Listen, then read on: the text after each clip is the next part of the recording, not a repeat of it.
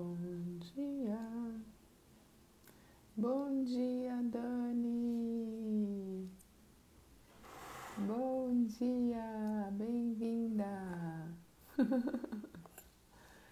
Bora começar o sétimo livro, Dani. Deixa eu mandar uns aviãozinhos, esperar Deise entrar.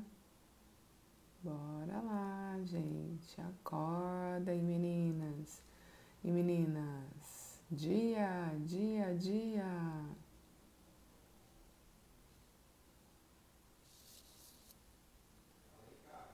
Como escolheremos criar o nosso dia hoje? Aviões, aviões, aviões. Bora, galera, bora.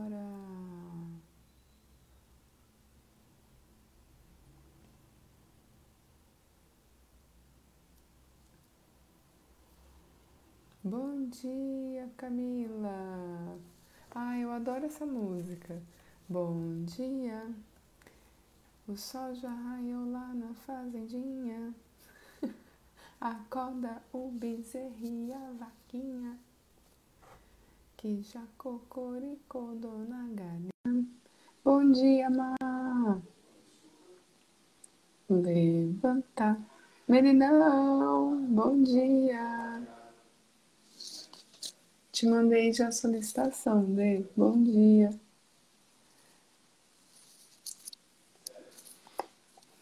Tem uma outra que eu gosto também, que é de criança, gente. Bom dia, Camila.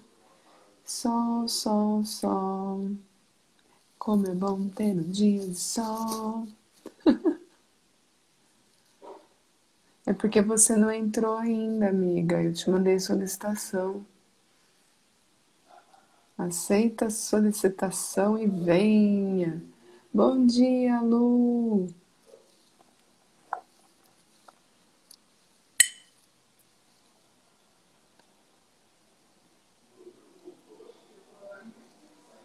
Dia. Testando. Dia. Ai, dia.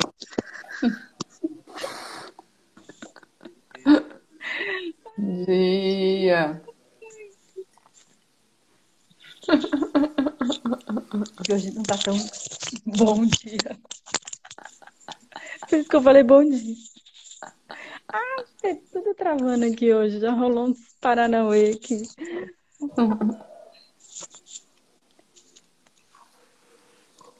É sério, gente, minha cafeteira quase explodiu. Meu computador não queria ligar. Falei, ei, PPO. PPO. PPO, PPO. Que está certo sobre É isso. sobre isso, pelo amor, gente. Sem café. Eu ainda fiquei, eu vou ter que ir de chá. Bom dia, Dani. Ah, Luana. Ai, gente. Galerinha, começando o livro novo. Sim! O sol até já foi embora na fazendinha. Aqui tá sol na fazendinha, mas tá frio também. É aqui, hoje vai dar sol, mas frio veio junto. Frio veio junto. Quem aí tá Gente, curioso? Quem tá curioso para saber o livro que a gente É a vai gente. começar? Gente, Bom dia, Bom dia, Até a tá gente tá curioso? curioso. Quem tá curioso, levanta a mão. Ai, gente. Vai ser muito divertido. PPO foi boa? Você não conhece essa PPO? Ó, PPPO, PPPO. PPPO aqui, ó. PPPO no café, PPPO no computador, na cachorra. E tudo aqui. Ela passou mal essa noite também ou não? Ficou bem? Passou, Passou de passou, novo? passou. Mas assim, não de vomitar, é que minha cachorra tive que correr pro veterinário ontem, gente. Relaxa, no Alasca tem sol também. E faz frio. Hum, Ai, né? Então, a gente tem que entender que frio é só um pouco difícil. Ó, hum. Recebam Ai, do frio, né? Vamos receber do frio. exato. Claro, da novela. É, então, aí fica uma forma simpática, né? De falar que a gente faz PPO. tipo assim, esquisito por esquisito. A linguagem novelística, ninguém levanta julgamento nem ponto de vista. Ó. Bom dia, os Bom dia, Maria.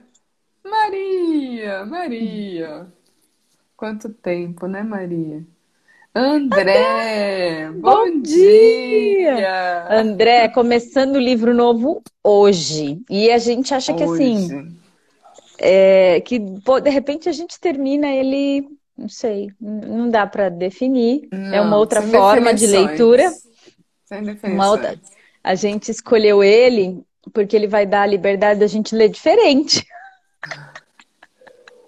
A gente vai ler. Como assim ler diferente? Ai, vocês a gente vai ler logo mais. A gente faz unidunité, amiga? Unidunité. Mão aberta, mão. Como que faz pelo digital? É... Dois, Não, dois. Um. Põe, pra cima, assim. Ah, é. Dois, dois ou. Um. Ops. E um. Tem delay, tem delay. Não, mas eu não vi antes. Eu, eu fui junto. É, então eu pus um dedo. Do... Mas eu não sei o que, que não, brinca dois a gente tem que fazer, na verdade, pedra, é. papel e tesoura, porque dois ou um já fica aqui eternamente. É verdade, então vai. Pedra. Jo. Quem tem filho? Eu, é Jo quem pô. Aqui. Jo. Pedra, quem... papel, tesoura. Duas tesouras. Eu pus Ai, caraca. Vamos lá, gente. Vai ser rápido. Pedra. Pedra é, pra, é pra quem começa primeiro, né? Quem ganhar começa primeiro? É, começa primeiro. Beleza, a gente vai ter Pedra, isso todo dia. Papel, tesoura. tesoura. Ah, ganhou, vai. É pedra, né? Você é tesoura, é verdade, eu ganhei. Então bora lá, eu começo. Bora lá, gente. Começando. Bora lá, Melinão, livro novo. Bora, Melinão. Bom dia, Lê. Começando o livro novo, hein? Não julgue o livro pela capa, então a revelação é só no final, para quem não sabe ainda. Bom dia, Lê. Começando o livro novo. Muito disruptivo, leitura diferente, que mais é possível. Que mais é possível. Bora lá. Na periferia, na cidade milenar, vivia um filósofo que ensinava que o mundo era simples e que a felicidade estava ao alcance de todos. Certo dia, um jovem insatisfeito com a vida foi visitar o filósofo para conversar sobre o assunto. Ele achava o mundo um lugar carregado de contradições e, aos seus olhos ansiosos, qualquer noção de felicidade era completamente absurda. É tecnológica também a leitura, gente. Sim. Introdução. Jovem pergunta: Você acredita mesmo que o mundo é um lugar simples? Sim. Este mundo é espantosamente simples, assim como a própria vida. Esse é um argumento idealista. Ou você está falando de uma teoria viável? Ou seja, está dizendo que todos os problemas que você ou qualquer um enfrenta na vida são simples? Sim, isso mesmo. Tudo bem. Mas deixa eu explicar por que decidi fazer essa visita. Primeiro, quero debater esse assunto com você até me dar por satisfeito e depois, se possível, quero fazer você refutar sua própria teoria. Muito bem, meu jovem.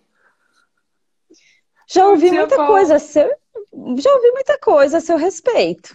As pessoas dizem que existe um filósofo excêntrico morando aqui e que os ensinamentos e argumentos dele são difíceis de ignorar. Segundo ele, as pessoas podem mudar, o mundo é simples e todos podem ser felizes. Foi isso que eu ouvi, mas acho esse ponto de vista um tanto descabido. Por isso quis confirmar pessoalmente. Se você considerar que você disse algum absurdo, vou apontar e corrigir, mas você não vai ficar irritado, vai?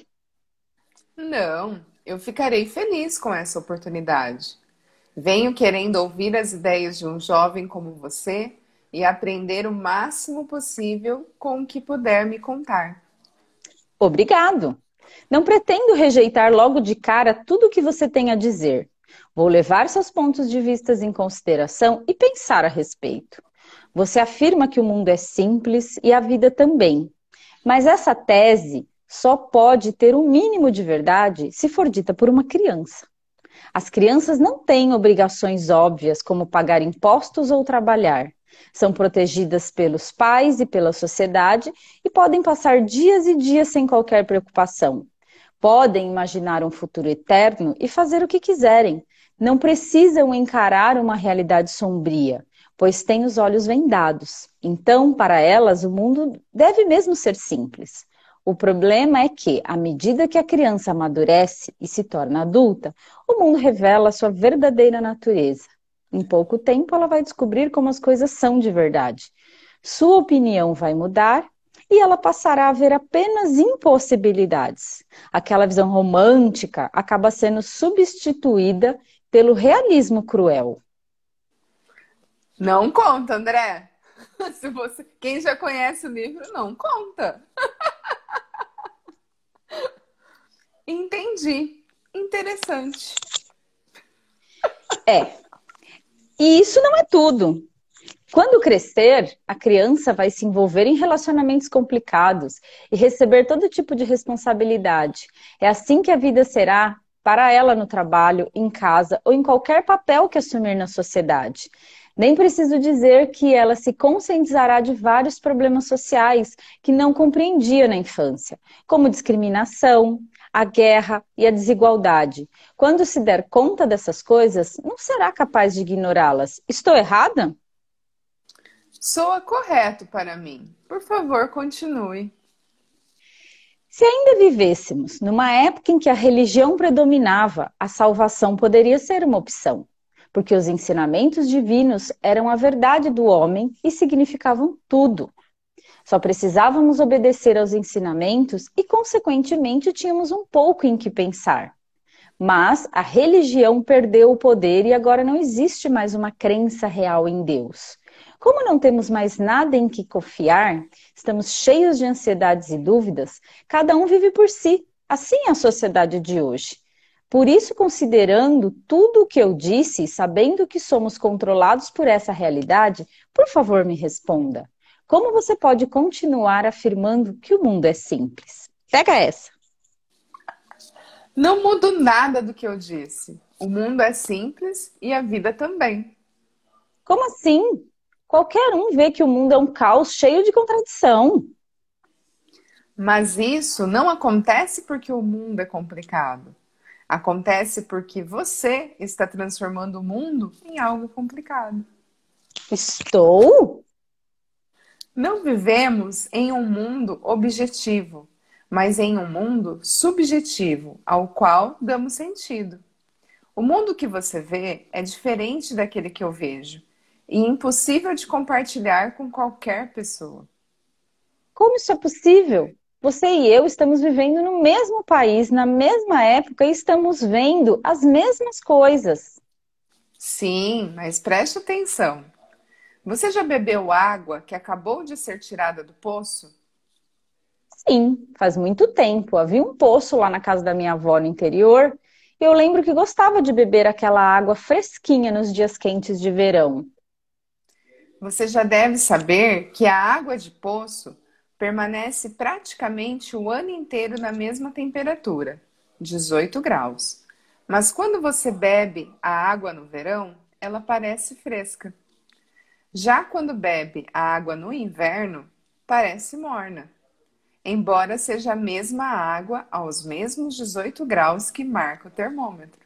Sua sensação varia de acordo com a estação do ano. Hum, isso é uma ilusão causada pela mudança de temperatura ambiente. Não, não é uma ilusão. Para você, naquele momento, o frescor ou calor da água é um fato inegável. É isso que significa viver em um mundo subjetivo. A maneira como vemos as coisas é tudo. Neste momento, o mundo lhe parece um caos complicado e misterioso. Mas se você puder mudar seu modo de pensar, ele parecerá simples. Não se trata de como o mundo é, mas de como você é. Como eu sou? Bom dia, gente. Bom dia a todos. Leitura diferente, começando o livro novo hoje. Então, manda aí, filósofo, como eu sou. Imagino que, para você, é tão natural enxergar o mundo através de óculos de sol que tudo acaba parecendo escuro. Hum. Se é isso, em vez de lamentar a escuridão do mundo, você poderia tirar os óculos. Talvez o mundo pareça terrivelmente brilhante e você acabe fechando os olhos sem querer, ou talvez queira colocar os óculos de volta. Mas será que consegue tirá-los para come começo de conversa? Consegue olhar direto para o mundo sem filtro? Você tem essa coragem? Coragem? Sim, é uma questão de coragem. Hum, tudo bem. Posso fazer um monte de ressalvas a isso, mas tenho a impressão de que é melhor deixar para depois. Por hora, prefiro confirmar. Você está sugerindo que as pessoas podem mudar, é isso? Se eu posso mudar, o mundo mudará e voltará a ser simples? Claro que as pessoas podem mudar e assim encontrar a felicidade. Todas as pessoas, até quem está aqui, sem exceção? Absolutamente nenhuma exceção. E todas podem encontrar a felicidade agora mesmo. A conversa está ficando interessante. Já tenho muitos questionamentos para fazer. Não vou fugir nem esconder nada. Vamos discutir tudo com calma. Então, você acredita que as pessoas não conseguem mudar? Exatamente. Na verdade, eu mesmo sofro por não conseguir mudar. E ao mesmo tempo, você gostaria de conseguir.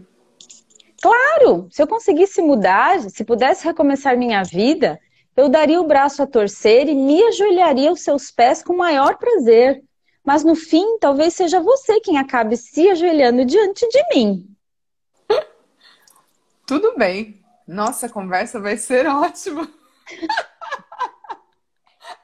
Você me faz lembrar de mim mesmo na época de estudante quando eu era um jovem audacioso em busca da verdade, percorrendo a cidade atrás de filósofos. Sim, estou à procura da verdade, a verdade sobre a vida. Nunca senti necessidade de ter discípulos e nunca os tive. Porém, desde que me tornei um estudioso da filosofia grega e mais tarde entrei em contato com outra filosofia, Sinto que no fundo venho esperando há muito tempo pela visita de um jovem como vocês. Outra filosofia? Qual? Bem, meu gabinete é logo ali. Entre. Será uma longa manhã. É noite, mas estou colocando manhã. Vou fazer um café. Ai. A primeira manhã. Negue o trauma. O jovem entrou no gabinete do professor e sentou-se, relaxado numa cadeira, porque estava tão determinado a rejeitar as teorias do filósofo. Suas razões eram claras. Ele não tinha autoconfiança, situação que surgiu quando ainda era bem novo e foi se agravando devido aos sentimentos de inferioridade. Sentia vergonha de seu passado, de seu histórico acadêmico, de sua aparência física. Além de tudo, o jovem parecia incapaz de apreciar a felicidade alheia e vivia se lamentando. Para ele, as alegações do filósofo não passavam de fantasia. O terceiro gigante desconhecido.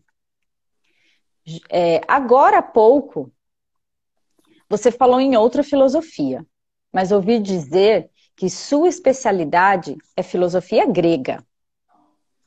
Sim, a filosofia grega tem sido fundamental na minha vida desde a adolescência, sobretudo os grandes pensadores, Sócrates, Platão, Aristóteles.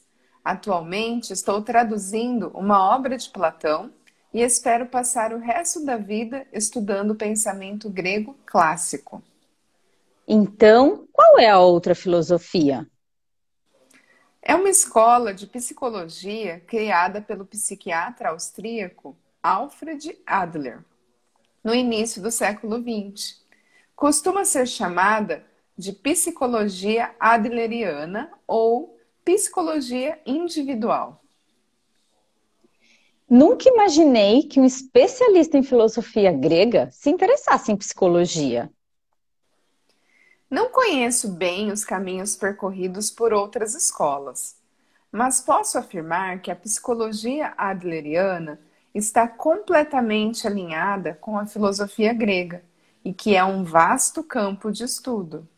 Hum, conheço um pouco da psicologia de Freud e Jung. É um campo fascinante. Sim, Freud e Jung são muito famosos. Adler foi um dos membros originais da Sociedade Psicanalítica de Viena, comandada por Freud. Suas ideias contrariavam as de Freud. Por isso, ele se separou do grupo e propôs uma psicologia individual, baseada em suas teorias originais. Bom dia quem está chegando aqui. Leitura diferente dia, de livro galera. novo. Estamos tá, aqui se divertindo, gente. Tudo uma novidade pra gente aqui também. Ah, então Adler foi discípulo de Freud? Não, não foi. Muita gente pensa isso, mas está errado. Precisamos desfazer essa ideia. Em primeiro lugar, Adler e Freud eram mais ou menos da mesma idade e estavam em pé de igualdade como pesquisadores. Quanto a isso, Adler foi bem diferente de Jung, que reverenciava Freud como uma figura paternal. Embora a psicologia costume ser associada apenas a Freud e Jung, Adler é reconhecido como um dos três gigantes nesse campo de estudos. É, galera, dá uma ajuda pra gente, porque assim, a gente tá se divertindo aqui e assim, o nível de concentração tá bem divertido aqui. Então, com, comenta com a galera que tá chegando como funciona, Vanessa. Como a gente não divulga. A gente não fala. A gente não divulga o livro. E se puder colaborar, manda os prints, porque eu quero saber mais aqui desse filósofo. Entendi. Você vai se ajoelhar aos meus pés, me aguarde. Depois compartilha quem se identifica com quem. Com quem, exato. o André já colocou aí, show.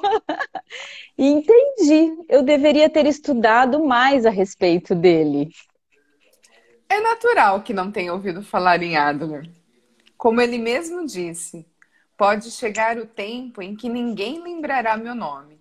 As pessoas podem até esquecer que nossa escola chegou a existir, mas ele não se importava.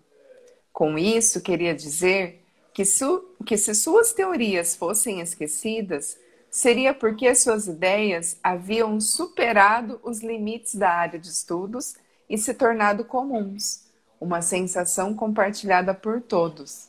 Por exemplo, Dale Carnegie, que escreveu os best-sellers Como Fazer Amigos e Influenciar Pessoas e Como Parar de Se Preocupar e Começar a Viver, referiu-se a Adler como um grande psicólogo que dedicou a vida a pesquisar o ser humano e suas habilidades latentes.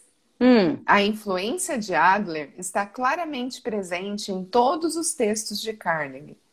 Grande parte do conteúdo de Os Sete Hábitos das Pessoas Altamente Eficazes, de Stephen Covey, lembra muito as ideias de Adler. Em outras palavras, em vez de ser uma área de estudos delimitada, a psicologia adleriana é aceita como um ponto culminante das verdades e do entendimento humano. No entanto, dizem que as ideias de Adler estavam 100 anos à frente de seu tempo e até hoje não conseguimos compreendê-las plenamente, de tão revolucionárias que eram. Hum, então, suas teorias não se desenvolvem apenas com base na filosofia grega, mas também na psicologia adleriana. Isso mesmo. Tudo bem, mas você é filósofo ou psicólogo? Sou filósofo. Vivo a filosofia. Para mim, a psicologia adleriana é uma forma de pensamento alinhada com a filosofia grega. E isso é filosofia. Certo, vamos começar. Por que as pessoas podem mudar? Primeiro, vamos separar os pontos de discussão. Você diz que as pessoas podem mudar, depois dá um passo à frente e diz que todos podem alcançar a felicidade. Sim, todos, sem exceção. Vamos deixar a discussão sobre a felicidade para depois e falar primeiro sobre a mudança, então. Todos desejam poder mudar. Sei que eu desejo e tenho certeza de que se você perguntar isso a qualquer pessoa na rua ou aqui, ela vai concordar. Mas por que todos sentem que querem mudar? Só há uma resposta: querem porque não conseguem. Se fosse fácil, não passariam tanto tempo desejando. É por isso que as pessoas são atraídas por religiões e cursos de autodesenvolvimento.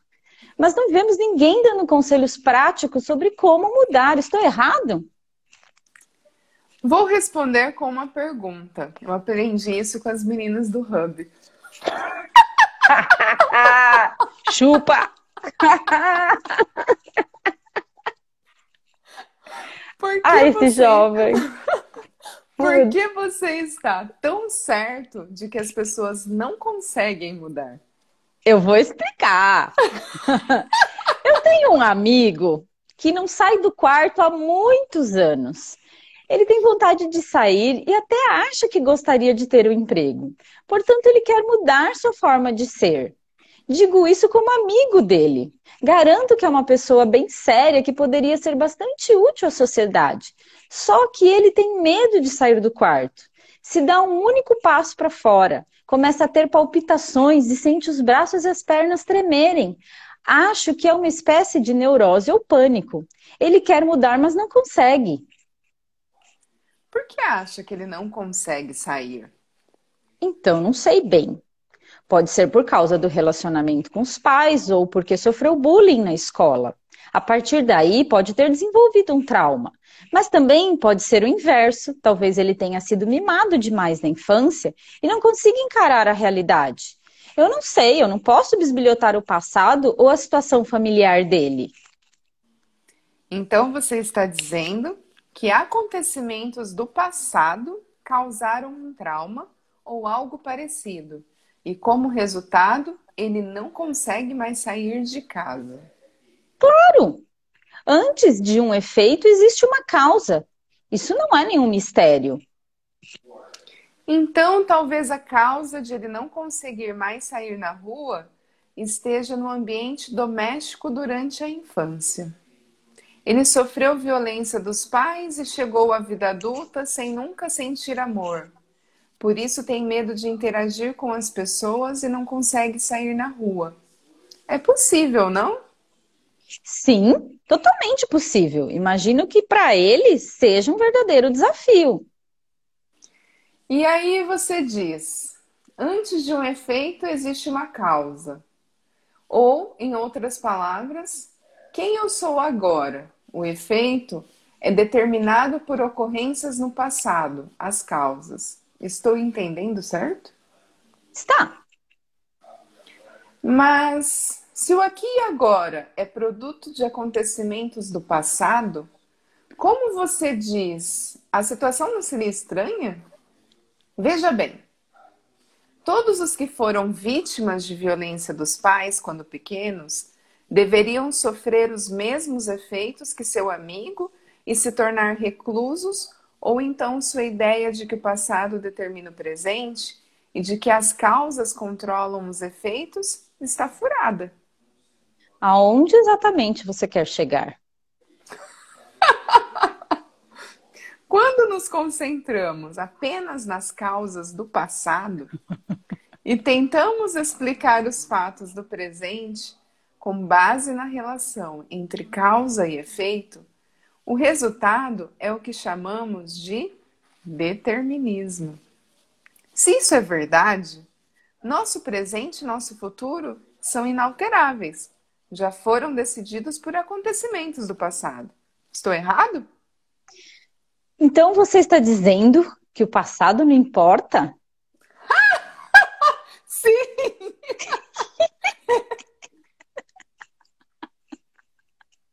Não é só a gente, não, gente que é doida. Esse é o ponto de vista da psicologia adleriana. Entendo. Agora, nossos pontos de conflito parecem um pouco mais claros, de acordo com a sua versão. Meu amigo não teria motivo para não conseguir sair de casa, porque os incidentes do passado não importam. Sinto muito, mas isso não faz sentido. Tem que haver algum motivo para a reclusão. Tem que existir alguma explicação. Mas não existe nenhuma explicação. Na psicologia adleriana, não pensamos em causas do passado, mas em metas do presente. Metas do presente? Você diz que seu amigo está inseguro, por isso não consegue sair na rua. Mas inverta o pensamento. Ele não quer sair, por isso está criando um estado de ansiedade. Porra, como assim? Reflita. Antes de tudo, seu amigo tinha a meta de não sair na rua, certo? Hum. Por isso, está criando um estado de ansiedade e medo como meio de alcançar essa meta. Na psicologia adleriana, isso se chama tele, teleologia. Teleologia, essa é nova. Essa é nova, gente. Grifo. Google e nessa palavra. Porra, como Google assim? É, é isso, é isso! Como assim? Ó, você tá comigo com o que eu vou perguntar agora. Isso é uma piada. Você está dizendo que meu amigo está imaginando tudo isso? Como você tem a audácia de dizer que ele simplesmente finge estar doente? Ele não está fingindo. A ansiedade e o medo de seu amigo são reais. Às vezes, ele pode até sofrer de enxaqueca e cólicas estomacais violentas, mas esses também são sintomas que ele criou para alcançar a meta de não sair de casa. Isso não é verdade, de jeito nenhum, isso é um absurdo. Não. Esta é, é a diferença entre a etiologia, o estudo das causas, e a teleologia, o estudo do propósito de determinado fenômeno em vez de suas causas. Tudo que você me contou se baseia na etiologia. Enquanto permanecermos presos às supostas causas, não daremos nenhum passo à frente. O trauma não existe, tá em negrito aqui. O trauma não existe. Se você vai fazer afirmações tão radicais, vou querer uma explicação minuciosa. Para começar, explique melhor a diferença entre etiologia e teleologia. É tele, é tele, teleologia. Tele, Gente, teleologia. procura aí alguém. Que, que é teleologia? Teleologia, nunca tinha ouvido. Teleologia, etiologia. Vamos lá. Embora lá. Bora lá, bora lá. Senta que lá vem a história. Vamos supor que você tenha pego um resfriado, esteja com febre alta e vá ao médico. Ele diz que você se resfriou porque ontem saiu sem se agasalhar. Você ficaria satisfeito com isso? Claro que não. O motivo não me interessaria, tanto faz a roupa que eu estava vestindo, se estava chovendo, etc. Eu iria querer saber dos sintomas, do fato de estar com febre e por aí vai. Preciso que o remédio me trate, prescrevendo remédios, dando injeções ou tomando qualquer medidas necessárias. Aqueles que assumem uma posição etiológica, inclusive muitos psicólogos e psiquiatras, argumentariam que você está sofrendo de algo que é resultado de tal e tal causa no passado e acabariam consolando você, dizendo: não é culpa sua. O argumento em torno dos chamados traumas é típico da etiologia. Espera aí, você está negando a existência do trauma? Sim, estou. Totalmente. Como pode? Você, ou melhor, esse Adler, não é uma autoridade em psicologia? Na psicologia adleriana, o trauma é categoricamente negado. Este foi um ponto de vista novo e revolucionário para a época. É claro que a visão freudiana do trauma é fascinante. Segundo ela, as feridas psíquicas, traumas, causam a infelicidade. Enxergando a vida como uma narrativa, é fácil se deixar atrair pela noção de que há uma relação de causalidade facilmente compreensível e uma sensação de evolução dramática que cria fortes impressões. Mas Adler nega o trauma e afirma o seguinte: nenhuma experiência é, em si, a causa de nosso sucesso ou fracasso. Pega essa, gente. Nenhuma experiência é, em si, a causa de nosso sucesso ou fracasso. Nós não sofremos do choque de nossas experiências, o chamado trauma, mas o transformamos em algo que atende aos nossos propósitos. Não somos determinados por nossas experiências, mas o sentido que damos a elas é autodeterminante. Nós transformamos a experiência em algo que atende aos nossos propósitos? Exato! Preste atenção no argumento de Adler aqui. Ele diz que o eu não é determinado por nossas experiências, mas pelo sentido que damos a elas. Ele não está dizendo que a experiência de uma terrível calamidade ou violência durante a infância ou outros incidentes do gênero não tem influência na formação da personalidade. Na verdade, a influência é forte. Mas o importante é que nada é determinado de fato por essas influências. Somos nós que determinamos nossa vida de acordo com o sentido que damos às experiências passadas. Sua vida não é algo que alguém dá a você, mas algo que você próprio escolhe. E é você quem decide como viver. Entendeu, Carlota? Acabou de explicar, ela perguntando: trauma é somente uma experiência? Você define o que você faz com isso. Deixa eu ler aqui, jovem, o que, que a Van colocou. Ela pesquisou, ah, acho que. A teleologia. Doutrina inerente ao aristotelismo e a seus desdobramentos, fundamentada na ideia de que tanto os múltiplos seres existentes quanto o universo como um todo direcionam-se em última instância a uma finalidade que, por transcender a realidade material, é inalcançável de maneira plena ou permanente. Uau! Peguem esse código, galera. que mais é possível, galera? Bora. Quem tá em dúvida, eu também tô. Vou fazer uma pergunta aqui. Vai, então, jovem, manda.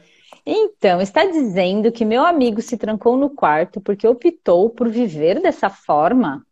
Isso é uma loucura. Acredite, não é isso que ele quer.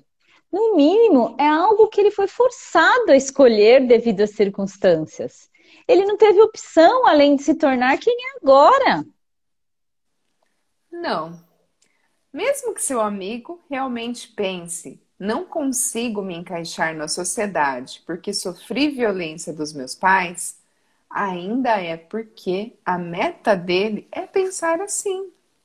Que tipo de meta é essa?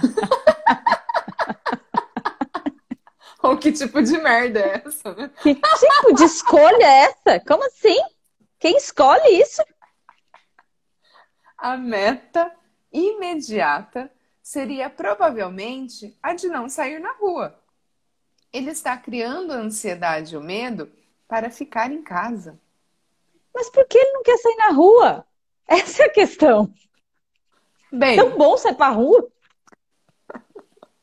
Pense na situação do ponto de vista dos pais. Como você se sentiria se seu filho ficasse trancado no quarto? Eu me preocuparia, claro. Iria querer ajudá-lo a voltar à sociedade. Iria querer que melhorasse e me perguntaria se o criei da forma errada. Faria de tudo para ajudá-lo a voltar à vida normal. É aí que está o problema. Onde? Se eu fico no quarto o tempo todo, meus pais vão se preocupar. Com isso, consigo atrair a atenção deles. É! Quem tá com o filho trancado no quarto aí? Levanta a mão. Filha da puta. Os dois. Não me odeie, jovem. Vou derrubar aqui. Tchau. Pá. Os dois vão ficar extremamente cautelosos comigo e sempre me tratarão com todo cuidado. Por outro lado, se eu ponho o pé fora de casa, passo a fazer parte da multidão anônima, a qual ninguém presta atenção. Estarei cercado de gente que não conheço e acabarei sendo uma pessoa comum. E ninguém mais terá cuidados especiais comigo. Histórias de indivíduos reclusos são bastante comuns. Nesse caso, seguindo sua linha de raciocínio, meu amigo atingiu sua meta e está satisfeito com sua situação atual? Claro. Duvido que esteja satisfeito e tenho certeza de que não está feliz. Mas não resta dúvida de que está agindo de acordo com a sua meta. Não é só seu amigo que faz isso. Cada um de nós está vivendo de acordo com alguma meta. É o que diz a teleologia. Impossível. Sua afirmação é completamente inaceitável. Veja bem, meu amigo é. Escute, esta discussão não vai levar a lugar nenhum se ficarmos conversando apenas sobre seu amigo. Para de defender o seu amigo. vai virar um julgamento a revelia. E isso seria inútil. Vamos pegar outro exemplo. Que tal uma história sobre algo que me aconteceu ontem? Ah, nesse caso sou todo ouvidos. Fala mais. Olha o título: As pessoas criam a própria raiva. Ai, cara, quem tá coçando a cabeça aí? Ontem barras, à tarde. Barras, barras. Eu apliquei bastante. Vou receber hoje. Ai, gratidão. Receber, vou receber agora de manhã. Também. Ai, eu pedi. Vou receber hoje. Ai, depois da leitura, como posso ser mais grata, gente? Então, vou contar, né, o que aconteceu comigo ontem. Ontem à tarde, eu estava lendo um livro aqui no Hub. e eu... um garçom passou por mim, pode ser a minha empregada, e derramou café na minha toalha de mesa.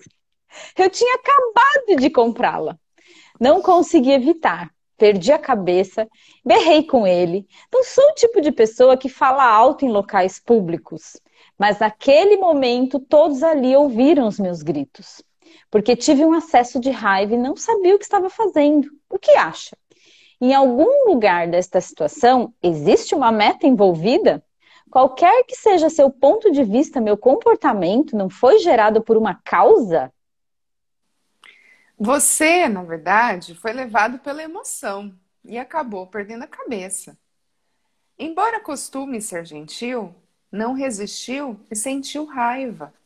Você não conseguiu se controlar. É isso que está dizendo? É, aconteceu de uma hora para outra. As palavras simplesmente jorraram da minha boca antes que eu tivesse tempo de pensar. Então suponha que você tivesse levado uma faca e, ao explodir, perdesse o controle e esfaqueasse o garçom. Você continuaria podendo justificar seu ato dizendo: Não consegui me controlar? Peraí, esse é um argumento extremo. Não é um argumento extremo. Se levarmos o seu raciocínio adiante, qualquer delito cometido com raiva pode ser atribuído à raiva. e deixará de ser responsabilidade da pessoa. Porque, essencialmente, você está dizendo que as pessoas não conseguem controlar suas emoções. Então, como você explica a minha raiva? É fácil. Tchau, gente. Você... Eu não quero saber como, como eu fico com raiva. Não faço questão. Dia para vocês, tá bom? Tchau, filósofo. Calma, jovem. Calma. Não, não peça calma. Eu vou ficar com raiva aqui, ao vivo. Eu vou explicar para todo mundo por que, que ela tá sentindo isso. A Suzana que, vixe, é só eu, né? Quem mais tá com vontade aí? De matar o filósofo. Gente, eu falei, olha, esse livro, galera, dá para maratonar com a gente. Ele não é muito grande, a gente não sabe não. o que vai acontecer no final. Tô curiosa. A gente nunca leu, gente. Não. Bora lá então, me explica essa minha raiva então. Você não teve um acesso de raiva e depois começou a berrar. Simplesmente ficou zangado para poder berrar. Em outras palavras, para alcançar a meta de gritar, você criou a emoção da raiva. Como assim? Desenvolve. A meta de berrar nasceu antes de qualquer outra coisa. Quer dizer, ao gritar, você queria que o garçom se submetesse a você e ouvisse o que tinha a dizer. Para isso, criou a raiva. Eu criei? Você tá de brincadeira. Então por que levou a voz? Eu já disse, perdi o controle, fiquei muito chateado. Não. Você poderia ter esclarecido as coisas sem elevar a voz. E o garçom provavelmente pediria desculpas sinceras, limparia sua jaqueta com um pano limpo e tomaria as providências necessárias. Em algum ponto da sua mente, você estava prevendo que ele poderia fazer isso, mas mesmo assim berrou. O procedimento de explicar os fatos de maneira racional pareceu muito trabalhoso. Então você tentou se livrar dele e fazer aquela pessoa que não opôs nenhuma resistência se submeter a você. A ferramenta que usou para isso foi a raiva. Negativo. Você não me engana. Então eu criei a raiva para ele se submeter a mim. Eu juro que nem por um segundo sequer parei para pensar numa coisas dessas. Eu não refleti, depois fiquei irritado. A raiva é uma emoção impulsiva. Tem razão. A raiva é uma emoção instantânea. Mas agora escute a história que eu vou lhe contar. Tá Senta que lá vem a história. certo dia, mãe e filha estavam discutindo aos berros. De repente, o telefone tocou. A mãe pegou o fone às pressas e, com a voz ainda carregada de raiva, disparou: Alô? Do outro lado da linha estava o professor do colégio da filha. Assim que a mãe percebeu, mudou a maneira de falar e ficou bem educada. Nos cinco minutos seguintes, conduziu a conversa com o melhor tom de voz possível. Quando desligou, sua expressão mudou imediatamente e ela voltou a gritar com a filha. Bem, não é uma história tão incomum. Até concordo, eu ia falar isso. Quem, né? Nunca. Percebeu? Em suma, a raiva é uma ferramenta que pode ser empregada na medida do necessário. Pode ser posta de lado no momento em que o telefone toca e reutilizada depois que a pessoa desliga. A mãe não está berrando com uma raiva incontrolável, apenas usando a raiva para dominar a filha falando mais alto e assim impor as suas opiniões. Então a raiva é um meio de alcançar uma meta. É o que diz a tele, teleologia. Tá, entendi. Sobre essa máscara gentil, você é um niilista. Não importa, niilista, pesquisem, por Deus. Niilista, gente, o que, que é niilista? É palavra, tá xingando o cara, tipo, seu niilista. Tá aparecendo aqui, né? Que ele tá tendo que baixar a barreira para receber é... a chinelada. Quer dizer, né? Não importa se estamos falando da raiva ou do meu amigo recluso. Todas as suas observações são carregadas de desconfiança em relação ao ser humano. Gente. Bora lá. como, como, viver. É você. É que eu, a primeira frase. É que você. É isso. Tá. Como viver sem ser controlado pelo passado? Em que sentido estou sendo niilista? Hum. Vanessa, para saber sobre esse livro tem que ficar até o final. A gente só divulga no final. até o final da leitura dele. Final da é leitura, hoje. não é hoje. E nós não sabemos quando ele acaba. A gente acha que em pouco tempo, pela quantidade de páginas. Sim. Então, bora lá, pense bem. Você está simplesmente negando a emoção humana dizendo que as emoções nada mais são que ferramentas, nada mais são que ferramentas, simples meios para alcançar metas. Mas se você nega emoção, está sustentando uma visão que tenta negar nossa humanidade também. Porque nossa emoção é o fato de sermos dominados por todos os tipos de sentimento. São o que nos torna humanos. Se negamos as emoções, nos reduziremos a simples máquinas em versões inferiores. Se isso não é niilismo, o que é? Você, vocês que lutem para acelerar esse livro. a gente tá aqui todo dia às oito da manhã, bebê. E não, não fica gravado. Não, não fica gravado, galera.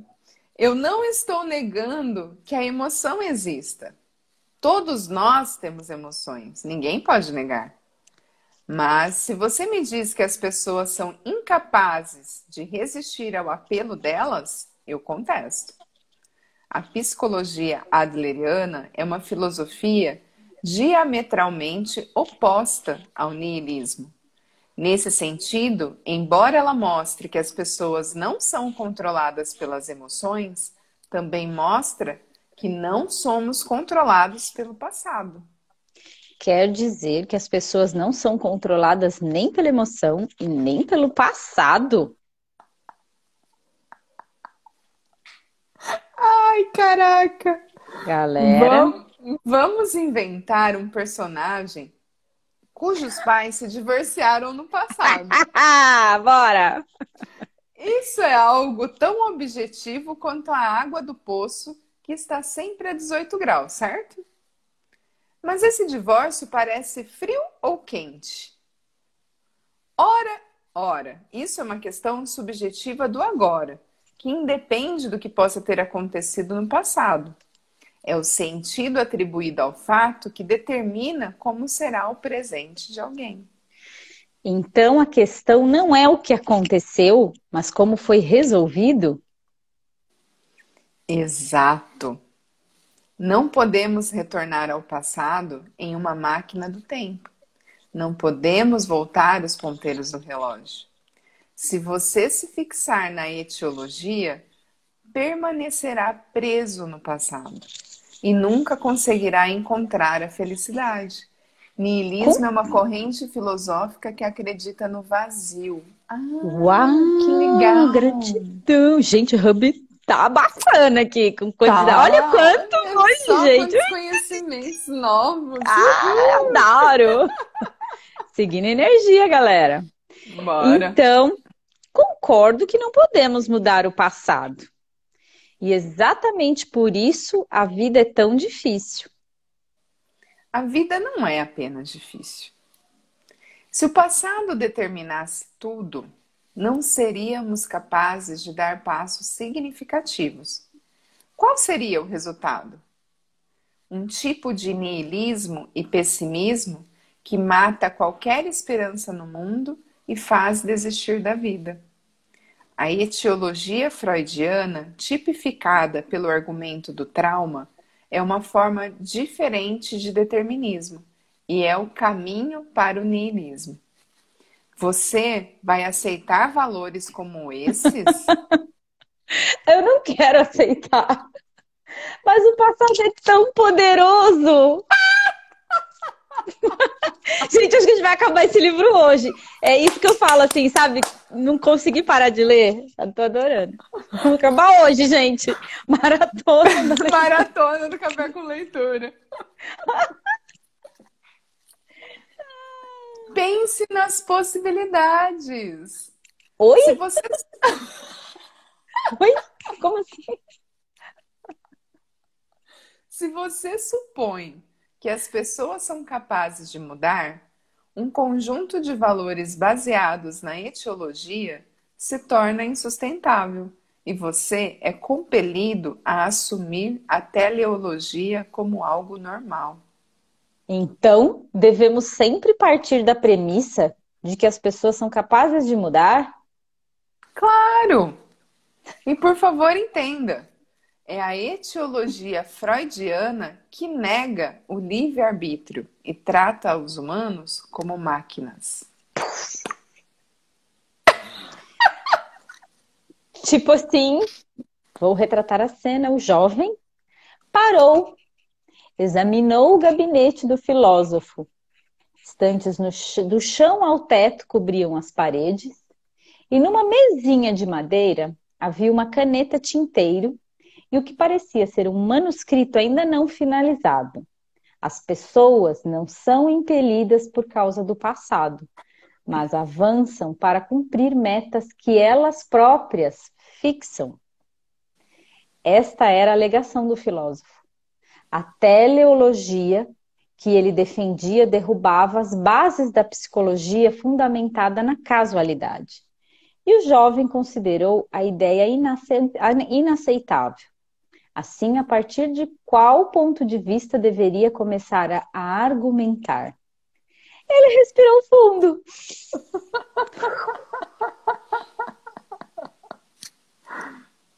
Eu acho que a gente pode deixar isso para amanhã. só mais um, só mais um. Tá bom, o jovem tá respirando aqui. Dá lá, tá bora, bom. jovem, bora, jovem. Tudo bem, deixa eu lhe contar uma história de um outro amigo, então. Outro amigo meu. Ele quer, eu vou chamar ele de Y. Ele tem uma personalidade marcante e conversa facilmente com qualquer um. Todos o, o adoram e as pessoas sorriem quando ele está por perto. Já eu sou meio esquisito e sempre tive dificuldade nas interações sociais. Você afirma que, pela teleologia de Adler, as pessoas podem mudar, certo? Sim, qualquer um pode mudar. Então acha que eu posso me tornar alguém como Y? Do fundo do coração eu gostaria de poder ser como ele. Devo dizer que isso está fora de questão. Ah, ah, ah, tá aqui, ó. Ah. Agora você está me, me mostrando sua verdadeira posição. Vai desmentir sua teoria? Não, não vou. Infelizmente, você ainda tem pouquíssima compreensão da psicologia adleriana. O primeiro passo para a mudança é o conhecimento. Hum, então, se eu conseguir entender um pouquinho que seja a respeito do pensamento do Adler, vou poder me tornar uma pessoa como Y? Por que essa pressa para obter as respostas?